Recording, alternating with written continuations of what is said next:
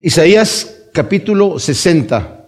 Hemos estado viendo hasta este capítulo las profecías que nos ha dado Isaías, que fue del capítulo primero al capítulo 39, varias profecías de juicio contra las naciones enemigas de Israel, que el Señor las utilizó de alguna manera para eh, disciplinar a su pueblo que fue rebelde al llamado que el Señor le, dio y no representaron a Dios como el Señor había, los había escogido para que ellos representaran al Dios santo delante de un mundo de pecado y no lo hicieron. Entonces el Señor les advirtió que si ellos se rebelaban contra el Señor, el Señor les iba a, a, enviar a sus enemigos para que los castigaran, para que los disciplinaran.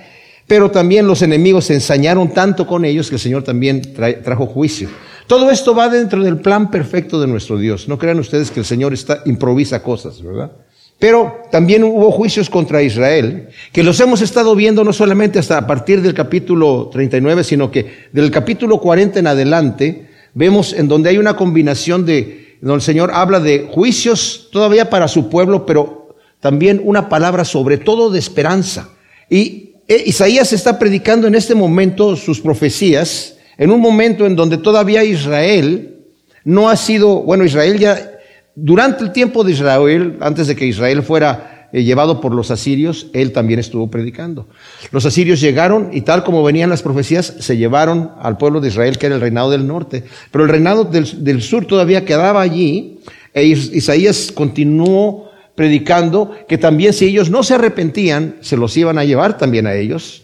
Pero no alcanza Isaías a vivir el tiempo en donde ellos se los lleva Nabucodonosor. De hecho, durante el mensaje de Isaías todavía Babilonia no era una potencia mundial.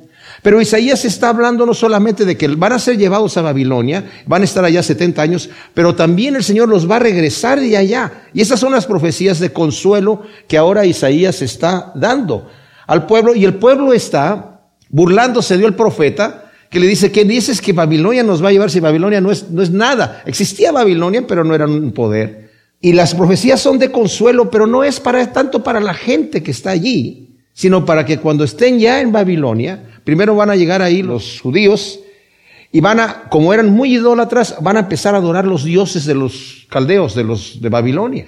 Y no van a tener en cuenta al Señor hasta que ya les empieza a calar, porque están ahí 70 años.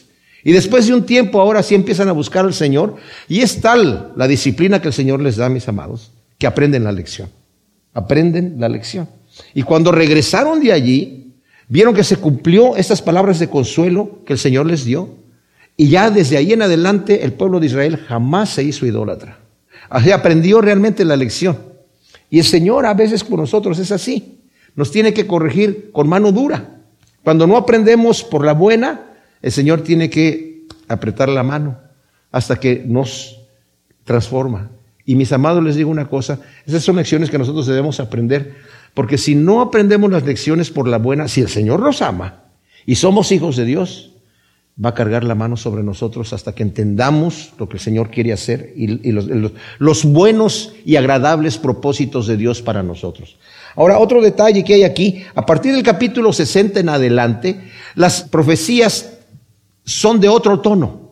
Están hablando del, reinado eterno que va a venir. También lo mencionó anteriormente en algunos momentos, ¿verdad? Pero aquí ya es otro tema completo del 60 hasta el final del libro, en donde está hablando acerca del reinado del Mesías, que va a venir no solamente el reinado terrenal del milenio, que ya sabemos nosotros cómo va a ser, pero también del reinado que viene después del milenio, el reinado eterno, cuando el Señor dice, según Apocalipsis, va a crear unos cielos nuevos y una nueva tierra, ¿verdad? Y una nueva ciudad de Jerusalén que va a descender del cielo y, que el Señor la tiene preparada. Va a crear otro universo diferente.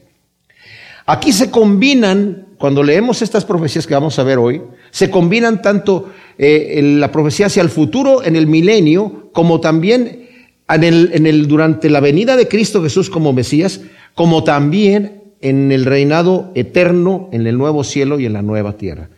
Y a veces no podemos distinguir claramente, así no es que Isaías dice esto es para este momento y esto es para este otro momento, porque así es el, el, el estilo de las profecías, ¿verdad? Están escritas no para que nosotros le atinemos qué es lo que va a pasar, sino más bien que para que cuando suceda sepamos que fue la palabra de Dios que estaba escrita y tengamos consuelo en lo que el Señor tiene para nosotros.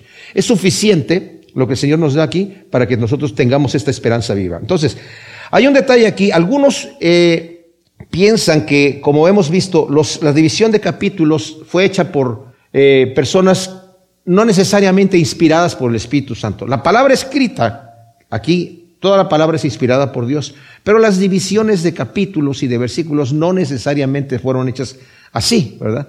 Sino fueron hechas en cierta forma eh, arbitraria, pero con un cierto conocimiento. Y algunos piensan que esta división del capítulo 60 aquí debió haber sido empezar desde el versículo 20 del capítulo anterior, en donde nos dice, pero a Sión vendrá como redentor para alejar la iniquidad de Jacob, dice Yahvé. O sea, está hablando, yo voy a venir como redentor para mi pueblo. Y luego continúa, porque es lo que nos va a decir aquí, en el, capítulo 60. Nos está hablando acerca de la redención que va a traer el Señor a su pueblo. Entonces, continúa esta profecía que de la llegada de este redentor cuando se haya cumplido la plenitud de los gentiles. El Señor nos dice Romanos 11 eh, del 25 al 27, que hay un tiempo que el Señor, después de que el Señor rechazó a su pueblo por cuanto no recibieron al Mesías, se abrió la puerta, ustedes saben bien, que se empezó a predicar el Evangelio a los gentiles. Nosotros estamos en esa dispensación, que el Evangelio ha llegado a nosotros y va a llegar un tiempo en donde hay un tiempo en donde el Señor cierra la puerta, ¿verdad? Para ahora tocar a su pueblo. Y esto va a ser más que nada en el momento cuando ya la iglesia sea llevada y el Señor se va a encargar de defender a su pueblo cuando su pueblo sea atacado por el anticristo, y su pueblo va a reconocer en ese momento, según nos dice en Zacarías, y van a llorar reconociendo, nosotros no pudimos reconocer a nuestro Mesías, lo crucificamos. Ya va a haber una conversión real de todos los judíos. Ahora hay varios judíos que están siendo convertidos, pero por lo general hay un rechazo, ¿verdad? Ahora, el llamado en el versículo 1 dice, levántate y resplandece que llega tu luz, la gloria de Yahvé amanece sobre ti. Es un llamado a levantarse, porque con el resplandor de la gloria del Señor, tu redentor viene. Levántate, recíbelo. El versículo 2 eh, dice, he aquí las tinieblas cubren la tierra, densa oscuridad a los pueblos, pero Yahvé se levanta sobre ti y en ti será vista su gloria. Los gentiles acudirán a tu luz y los reyes a tu naciente resplandor. O sea, el, versículo 2 describe la tenebrosa condición, mis amados, en el desenfreno de maldad que se va a encontrar el mundo al final de la tribulación. Miren, hay varias posiciones acerca de cuándo va a ser el rapto. Y yo tengo mi posición personal, ¿verdad? Se las voy a decir, pero esa es mi posición y vale lo que vale la posición de un hombre, nada más, ¿verdad? Pero va a ser, según pienso yo, antes de las copas de la ira. En realidad, antes de que la ira de Dios llegue completamente a la tierra, porque en ese momento, si escudillamos el Apocalipsis, después que empiezan las copas de la ira, después de las trompetas, toda la gente que está allí son afectados y todos maldicen el nombre de Dios y las, las plagas que vienen, los juicios que vienen de parte de Dios, no hacen que la gente se arrepienta. Al contrario, blasfeman el nombre de Dios. Va a ser un momento terrible. Miren mis amados, nosotros dice la escritura, dice el Señor, ustedes son la luz de la, de la tierra, son la sal de la tierra. Nosotros somos la luz. Somos una luz mediocre porque la iglesia no ha hecho su trabajo, la verdad, no ha hecho su trabajo. Pero aún así, la voz de la iglesia en el mundo todavía mantiene una cierta moral. En nuestro estudio de, Efesios hemos visto que fue un momento trágico en, el mundo, cuando la moral mundial, la moral que se conocía en la sociedad, se privatizó y se metió dentro de la casa, lo que está a puertas cerradas, y ahí todo se vale. Lo que es bueno para ti es bueno para ti, lo que es malo para ti es malo para ti. Ya no hay un estándar de la sociedad en donde digan, oye, eso está mal hecho. No, no, no, no, no, no juzgues, no critiques. Y yo dentro de mi casa puedo hacer lo que se me pegue la gana. Y cuando estoy en público no quiero que nadie me juzgue. Les voy a decir una cosa. Cuando esas tinieblas vengan, justo antes de que llegue el juicio de Dios completamente de total destrucción, y cuando venga, antes de que se, me empiece el milenio, va a haber un momento de tinieblas en el mundo pesadísimo, como nunca lo ha habido, mis amados. Si ahora la moral se ha destrampado, imagínense cómo será. Cuando ya la luz tenue de la iglesia ni siquiera pueda alumbrar. Eso es lo que nos está diciendo aquí. He aquí tinieblas cubren la tierra, densa oscuridad a los pueblos, pero Yahvé se levanta sobre ti. Le está hablando a Israel y será vista la gloria, los gentiles acudirán a tu luz y los reyes a tu naciente resplandor. Van los gentiles a acudir a Sión por la gloriosa luz, como la aurora que va iluminando y empieza hasta que el, día es completo. ¿Se imaginan ustedes? Va a haber gente que va ya van a estar hartos, van a estar hartos de la maldad en ese momento. Y cuando venga el Señor, Ay, por algunos cuantos, por lo menos los gentiles van a acudir ahí. Pero también sabemos que, como dice la Escritura, que Satanás va a ser atado, ¿verdad? Por mil años y va a ser instalado el reinado del Mesías y la gente, los pueblos se van a someter, cosa que también lo vamos a ver en estas profecías aquí. Entonces dice el versículo 4, alza tus ojos en torno y mira, todos ellos se reúnen y vienen a ti, tus hijos vendrán de lejos, tus hijas serán llevadas en brazos. Ahora, la primera parte de este versículo es idéntica al, versículo 49, 18, y llama a Israel a levantar la vista para ver a los gentiles que antes aborrecían a Israel, mis amados. ¿eh? Ahora vienen a ella trayendo en brazos a sus hijos. Eso es lo que nos dijo también ya en 49, 18. Los gentiles mismos van a traer a tus hijos aquí. Vienen de lejos, no solo geográficamente, sino espiritualmente. Cuando está hablando de los gentiles, en Efesios 2.13 dice que el Señor vino a predicarles a los que estaban lejos y a los que estaban cerca, refiriéndose lejos a los gentiles que estaban totalmente alejados de Dios. Y como nos dice, ni siquiera éramos, no éramos ni pueblo, ni estábamos buscando a Dios, y el Señor nos encontró, ¿verdad? Y los gentiles van a ver aquí el reinado del Mesías, van a venir eh, queriendo traer aquí. Pero también esto, como dije yo, como las profecías están medio extrañas aquí, en, el, eh, eh, la cosa de que esto también tiene que ver en la restauración del Israel actual, ¿verdad? Y lo va a decir más adelante también. Va a haber varios versículos que van a hablar más específicamente acerca de esto, de cómo trajeron a los judíos cuando se estableció Israel como nación, ¿verdad? Versículo 5 dice, tú lo verás radiante de alegría, tu corazón se estremecerá y se regocijará cuando vuelquen sobre ti el comercio del mar y te traigan la riqueza de las naciones, te cubrirán caravanas de camellos, dromedarios de Madián y de Efa, todos vienen de Sabá trayendo oro e incienso y proclamando las alabanzas de Yahvé. Serán reunidos para ti los rebaños de Cedar y los carneros de Nebaiot estarán a tu servicio, serán ofrenda agradable sobre mi altar y glorificaré la casa de mi majestad. O sea, Isaías habla del exuberante gozo que Israel tendrá al ver las naciones trayendo las riquezas a Sion. Ahora, las naciones que se están mencionando aquí, mis amados, son en su mayoría del sur de Arabia, de Arabia Saudita. En este momento son enemigos acérrimos de Israel. Pero al fin del tiempo van a venir trayendo sus tesoros y es una figura representando los tesoros también. Eh, en cierta manera fue cuando los sabios de Oriente llegaron y le trajeron eh, al, Señor Jesús, ¿verdad? Incienso, oro y mirra. En cierta figura, en el reinado del Mesías, las naciones que están alrededor van a venir trayendo todos sus tesoros. Y eso es a lo que se está refiriendo aquí también. Porque esto no se ha cumplido todavía. Esto no ha llegado. Esta es una profecía que viene para el reino eh, milenial del Señor.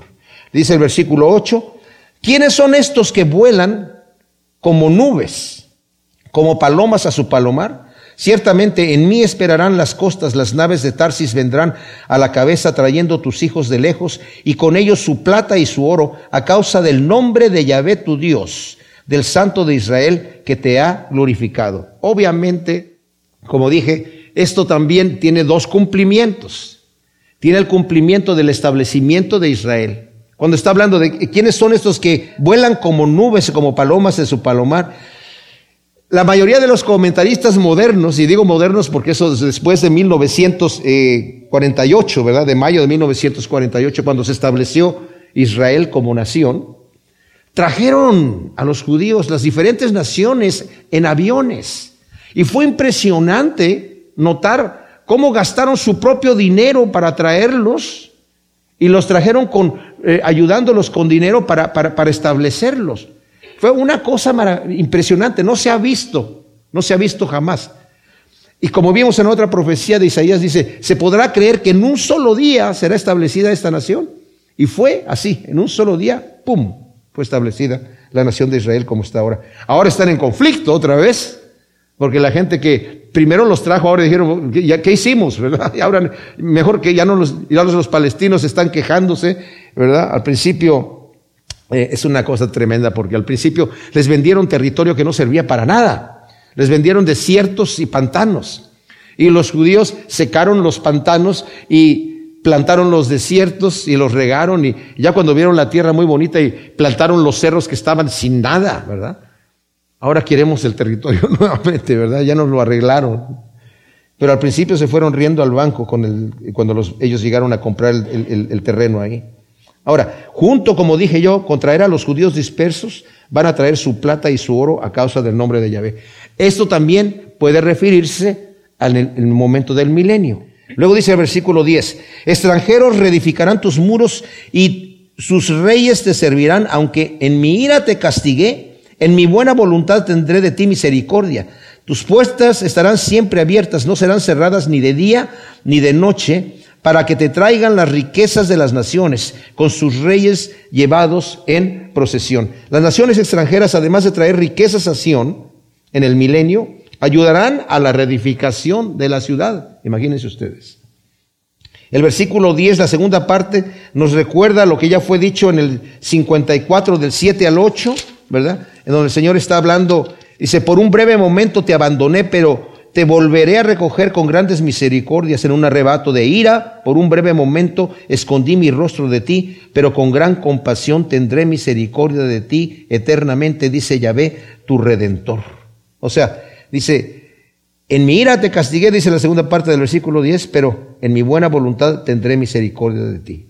Ahora dice, van a estar abiertas las puertas todo el tiempo, que eso quiere decir que puede referirse a la Jerusalén durante el reinado del Mesías o a la Jerusalén celestial, la nueva Jerusalén, en donde no va a haber ladrones ahí. No va a existir ninguno, ¿verdad? Porque en la Jerusalén, durante el reinado del Mesías, lo vamos a ver en un momentito más, Va a ser un reinado en donde va a ser con vara de hierro. O sea, las naciones van a, ser obligadas a someterse al reinado de Cristo Jesús. Por eso es que después de mil años dice Apocalipsis que va a ser soltado el diablo y va a engañar a las naciones que están allí siendo gobernadas, se van a rebelar contra el Señor y el Señor los va a destruir. Y entonces va a venir el nuevo cielo y la nueva tierra en donde ya no va a existir jamás el mal. Pero en el momento del reinado del Mesías van a estar sometidas. Pero te portas bien porque te tienes que portar bien, porque si no te va mal, ¿verdad? Esa es la cosa, como, como dice, por eso dice que es con vara de hierro.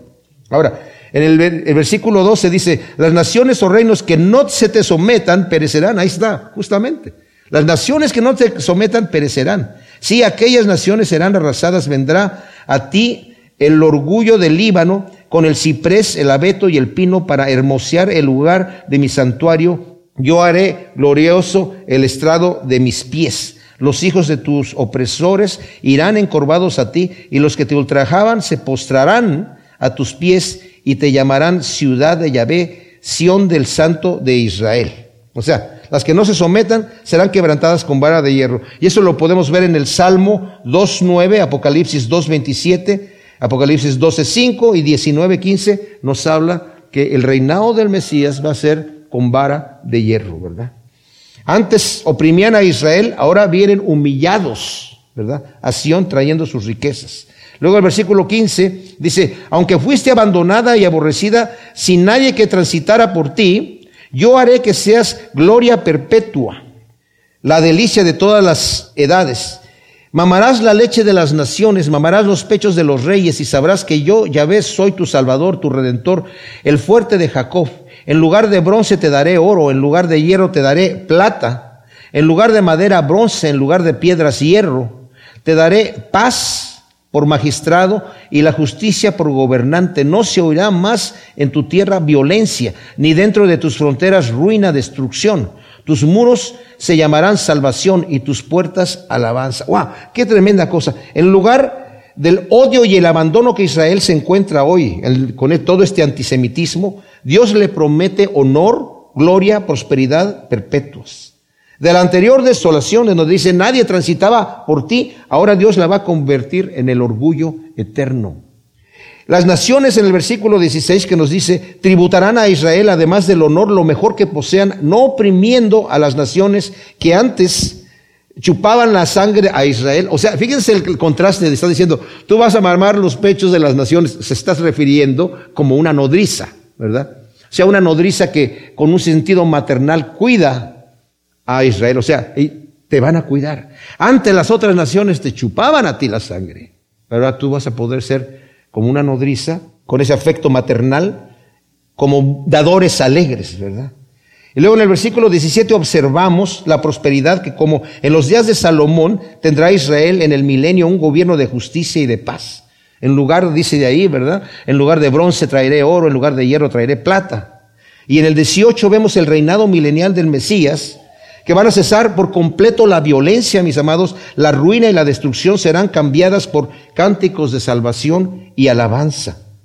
Durante el ministerio terrenal del Mesías, aún los discípulos, mis amados, esperaban que este cumplimiento de estos versículos que estamos viendo aquí fuese el momento allí. El Mesías esperaban, tú vas a establecer este reinado que está diciendo aquí, ¿verdad?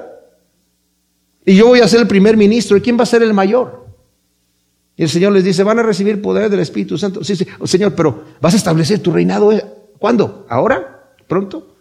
A ustedes no les corresponde saber cuándo. Por eso no entendían la cruz. Hasta los días de hoy los judíos todavía están esperando eso. El Mesías tiene que venir a establecer su reinado. Entonces, ¿qué pasa con, con Isaías 53 y con el Salmo 22, donde habla del Mesías sufriente? Lo superespiritualizan esos, esos, eh, y lo alegorizan. Hoy en día, mis amados, en las sinagogas no se lee el, Isaías 53, no se lee el Salmo 22, lo tiene que interpretar el maestro, tiene que decirles qué lo que quiere decir. Porque si uno lo lee así, va a decir, bueno, está hablando aquí del Mesías sufriente. Oh, no, no, no, no, es que no lo entiendes bien, ¿verdad?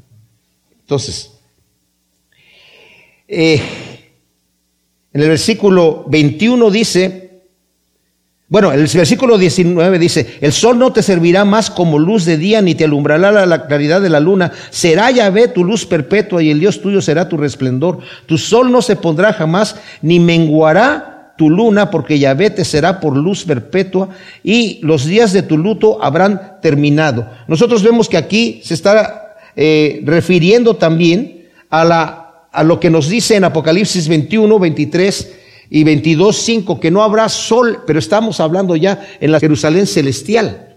Dice, no va a haber sol porque la gloria de Dios va a alumbrar todo. Entonces se nos está refiriendo aquí a una profecía de la Jerusalén celestial, mis amados.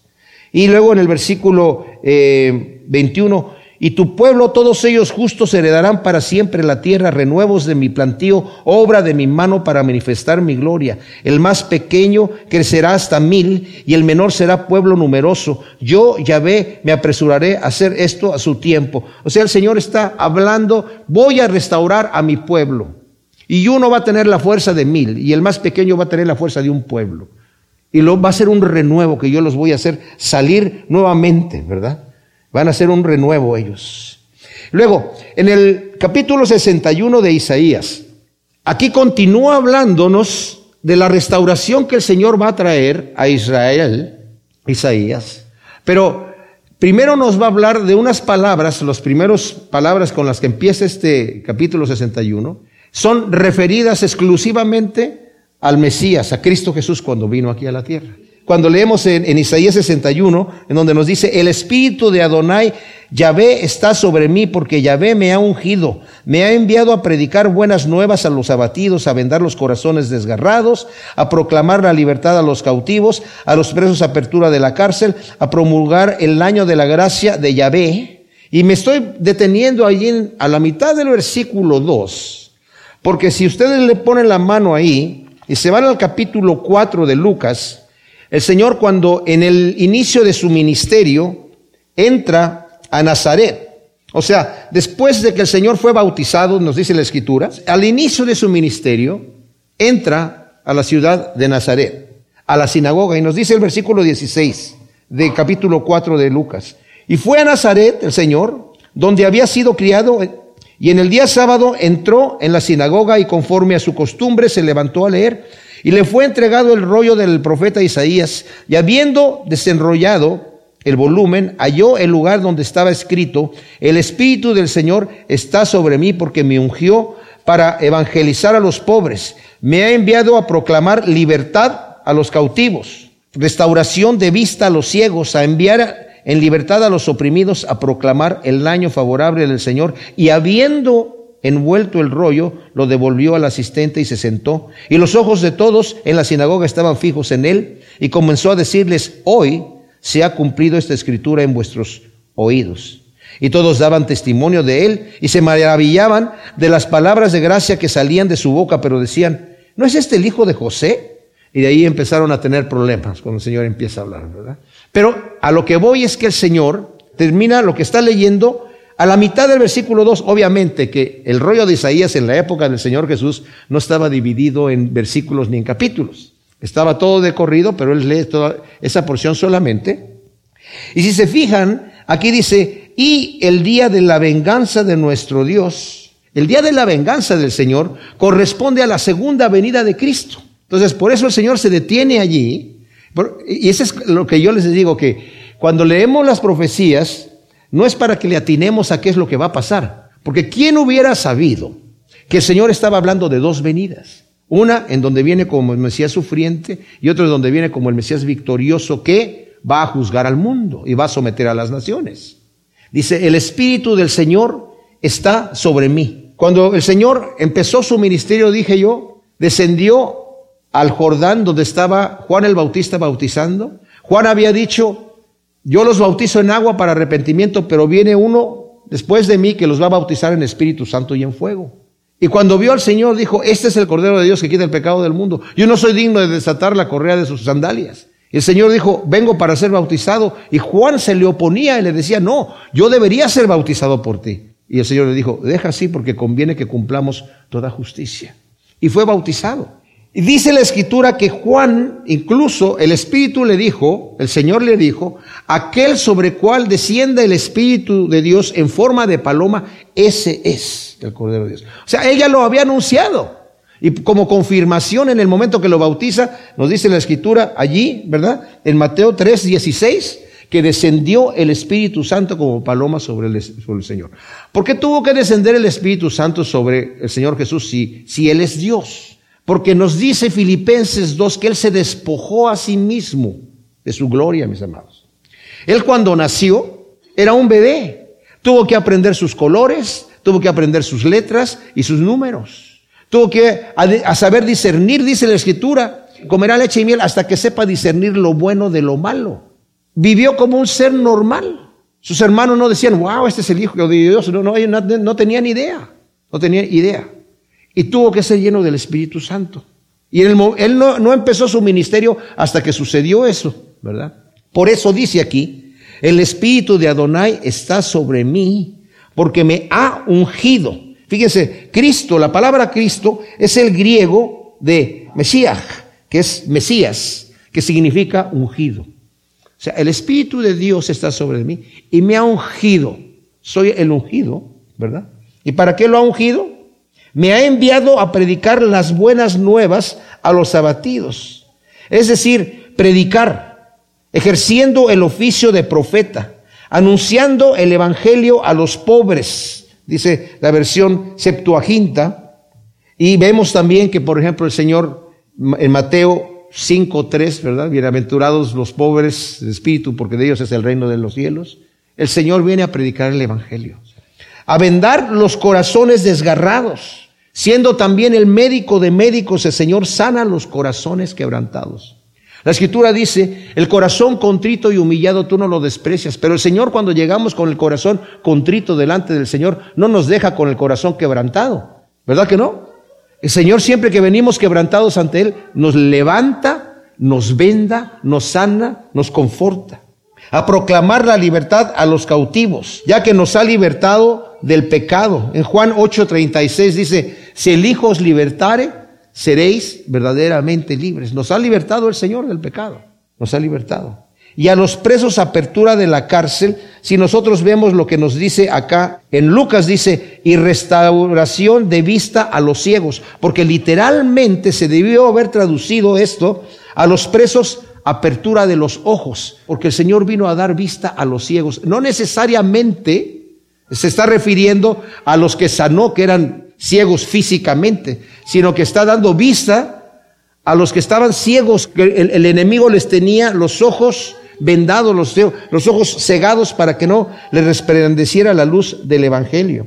A promulgar el año de gracia de Yahvé, que es el tiempo aceptable. Mis amados, en el 49, 8, nos dice, así dice Yahvé, en tiempo aceptable te respondí, en el día de salvación te ayudé. Cuando nosotros vamos, por ejemplo, a segunda de Corintios, mis amados, Pablo está citando este versículo y que es importantísimo en segunda de Corintios capítulo 6, en el versículo 1 y 2 dice, así pues nosotros como colaboradores de Dios os rogamos que no recibáis en vano la gracia de Dios, porque dice, en tiempo aceptable te he oído y en día de salvación te he socorrido. He aquí ahora el tiempo aceptable, he aquí ahora el día de salvación. A promulgar el año de gracia de Yahvé. El Señor vino a decir, este es el momento de la salvación. Hoy es el día de salvación. Hay un día en donde la puerta se cierra. Hay gente que está jugando con su salvación. Hay gente que no se dedica completamente al Señor. Hay gente que como se entrega a mediocillo, mañana siempre va a haber tiempo, después, en una otra ocasión. ¿Saben qué? Mañana es el día del diablo. mañana es el día del diablo.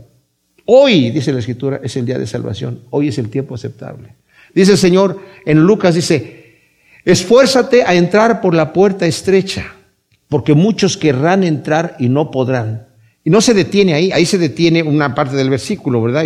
Pero continúa el pensamiento. Esfuérzate, y la palabra es agoniza entrar por la puerta estrecha, porque muchos querrán entrar y no podrán una vez que se haya cerrado la puerta. No quiere decir que, ay, yo me quiero esforzar para entrar, la, y muchos quieren entrar y no pueden entrar. No, no van a poder entrar una vez que la puerta esté cerrada. Y ya cuando empieces a tocar a decir, Señor, ábrenos, demasiado tarde.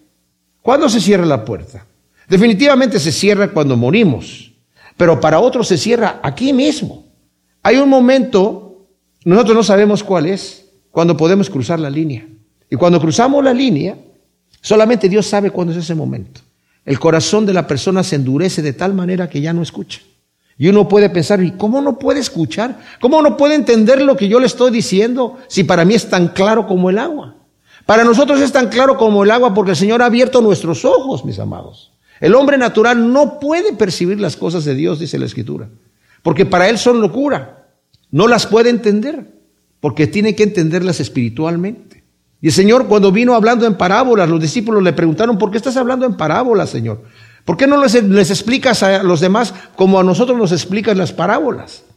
Porque tienen ojos y no ven, y tienen oídos y no oyen, y tienen eh, un corazón y no quieren entender. Y es para que no vean, no escuchen, no entienden y no se salven. Porque no quieren salvarse, porque no quieren venir a la verdad. Se quedan allí. Ahora, no pensemos, ay, pues, ¿por qué Dios la pone tan difícil? No la pone difícil el Señor. Nosotros somos los que lo hacemos difícil. Porque la verdad del Evangelio se manifiesta.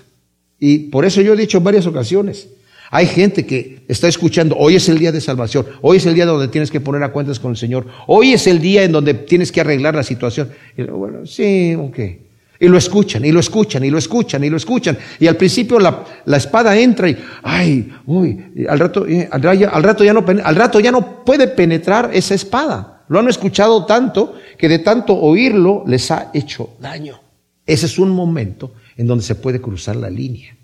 Y al final ¿Quiénes son los que van a estar crujiendo los dientes cuando el Señor les diga, apártate de mí, maldito, al fuego eterno? Los que estuvieron jugando, los que dijeron, bueno, no importa. Y van a decir, la gente más desesperada, va a decir, si yo estuve delante de ahí, lo tuve delante de mí, pude haber cruzado, pude haber entrado por la puerta, pero estuve jugando. Y algunos creen que han entrado, Pero mis amados, si no hemos sido convertidos, porque hoy es el año agradable del Señor, si, no yo, si yo no he sido convertido al Evangelio, estoy todavía viviendo en mi vida carnal.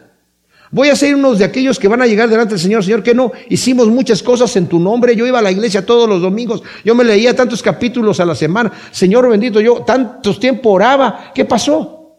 ¿Cómo vivo mi vida? ¿Soy un hacedor de maldad? ¿O soy una persona que he sido convertida?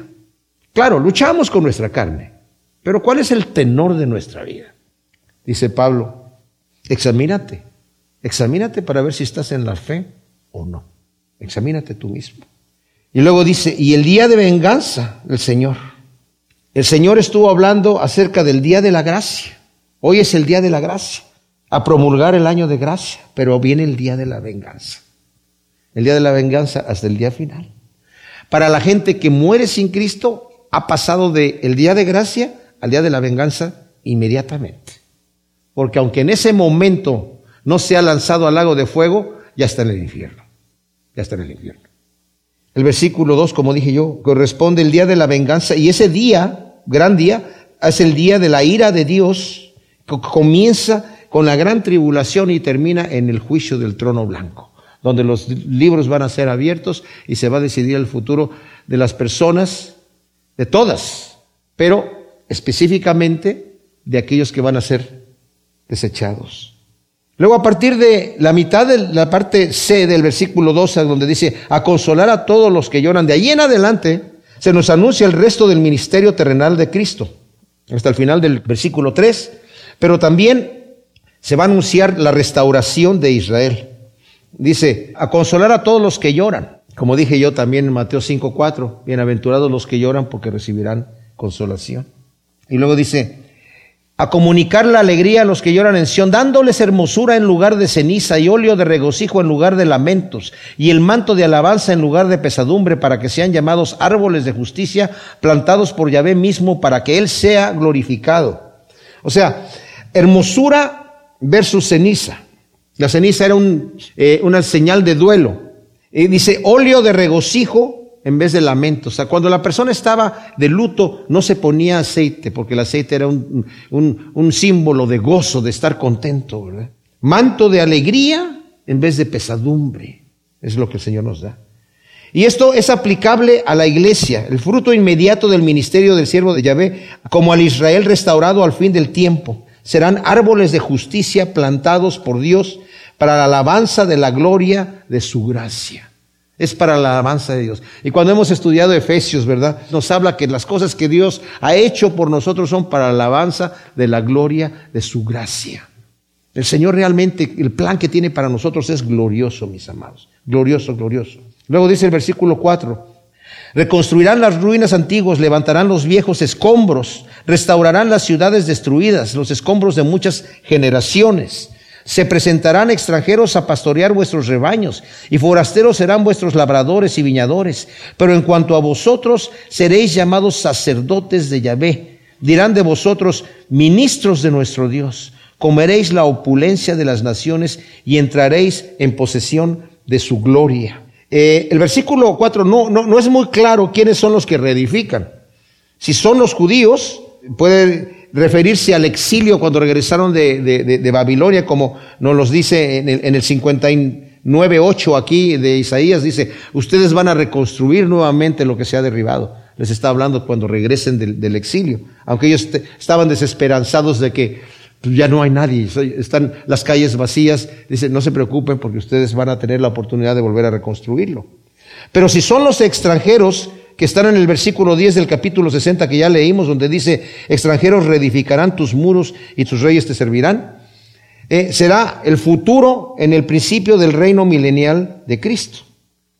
Luego en el versículo 5, los que habían eh, sido opresores de Israel, ahora vienen a ser sus servidores en las faenas pastoriles y agrícolas.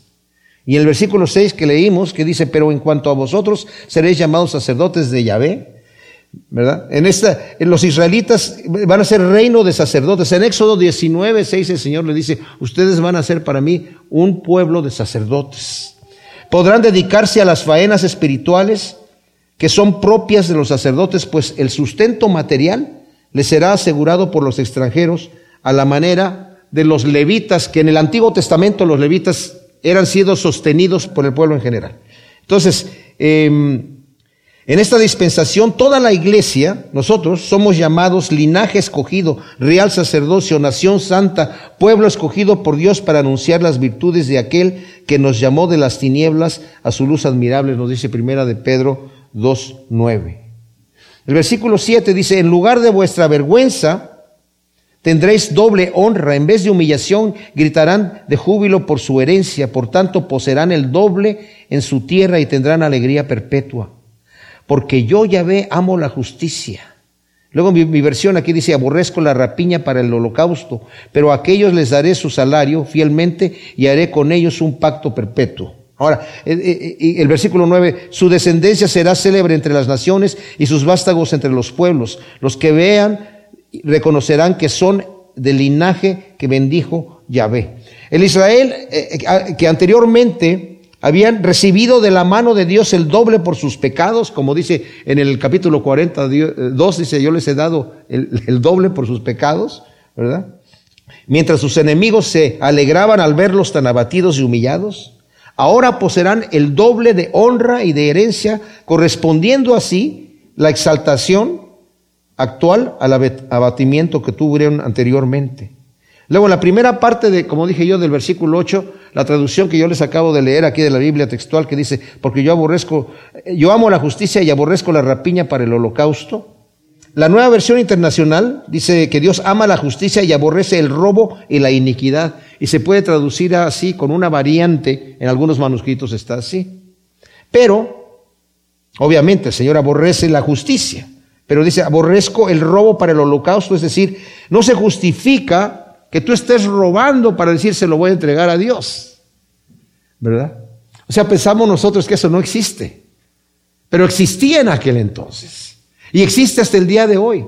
Que la gente cree que no tiene que moralmente estar bien delante de Dios. Si yo no estoy dando al Señor su ofrenda, si yo estoy entregando eh, mi dinero a la iglesia, tengo permiso de pecar. No, no tenemos permiso de pecar. El Señor dice, yo aborrezco eso. Aborrezco que me ofrezcas. Dice, es más, si tu hermano tiene algo contra ti, y tú vas a traer tu ofrenda al altar, no la voy a recibir, deja tu ofrenda allí y ponte de acuerdo con tu hermano y después, entonces voy a recibir tu ofrenda, ¿verdad? Entonces, luego dice el versículo 9, tu descendencia será célebre entre las naciones y tus vástagos entre los pueblos. Los que vean reconocerán que son el linaje que Dios bendijo. Qué tremenda cosa, ¿verdad?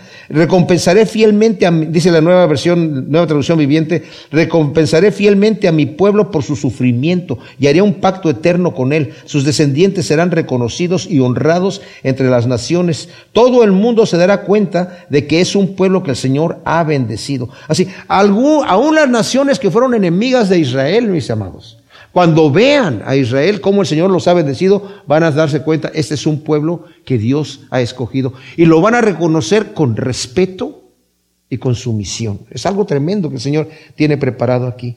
Dice el versículo 10, con sumo gozo me regocijaré en Yahvé, mi alma se alegrará en mi Dios porque me ha vestido con ropas de salvación me ha cubierto con el manto de la justicia como el novio y el sacerdote se visten espléndidamente como la novia se engalana con sus joyas. Aquí vemos a Isaías que está gozándose, de cierta manera personificando en él mismo lo que Israel va a gozarse después y, también lo que nosotros, la iglesia, ¿verdad? Que vamos a estar vestidos, como dice ahí, como con ropas. Eh, la nueva traducción viviente eh, dice, me llené de alegría en el Señor mi Dios, pues Él me vistió con ropas de salvación y me envolvió en un manto de justicia. Soy como un novio vestido para su boda o una novia con sus joyas. Hoy en la mañana me, le comentaba a mi esposa, me tocó mucho decir, Señor, yo me, yo me veo a mí como un hombre injusto, como un, como un hombre pecador, pero el Señor me dice, no te preocupes, yo te estoy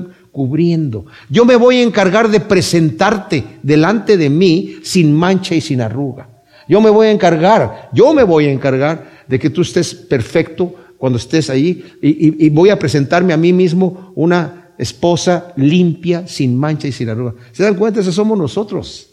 Que en este momento nos vemos así, decimos, ¿qué? Es como los discípulos.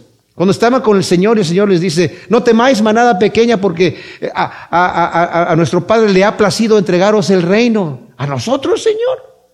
A que te estamos negando, a nosotros que, que nos escandalizamos de que ibas a la cruz. Sí, a ustedes. Y a nosotros también, mis hermanos.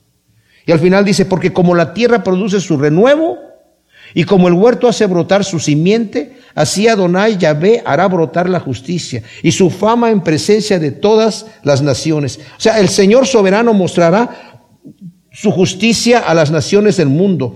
Todos lo alabarán.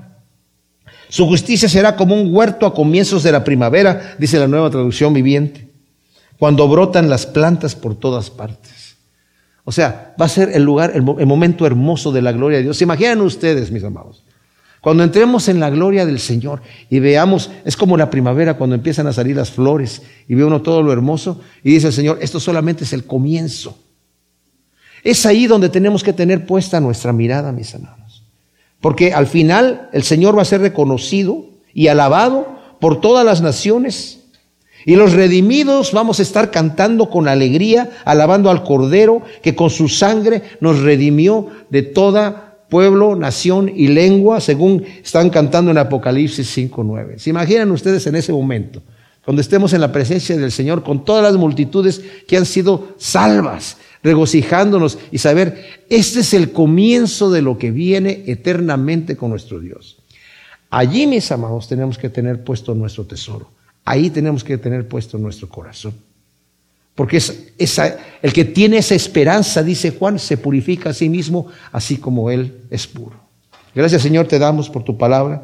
Te pedimos que tú siembres estas semillas en nuestro corazón de esperanza, Señor, de saber que esto no es una fantasía, no es una invención de hombre, Señor. Es tus promesas. Y la seguridad que tenemos de esto, Señor, está en nuestro corazón al ver la obra que tú has hecho y que continúas haciendo con cada uno de nosotros. Te damos a ti toda la honra y la gloria, Señor, y te pedimos que nos mantengas firmes y fieles a lo que tú nos has llamado, Señor, y que nos, nos, nos permitas caminar rectamente, que todo lo que está enfermo, lo que está fuera del camino, lo que está torcido, se enderece, Señor, y se fortalezca. En el poder de tu gloria, en el nombre de Cristo. Amén.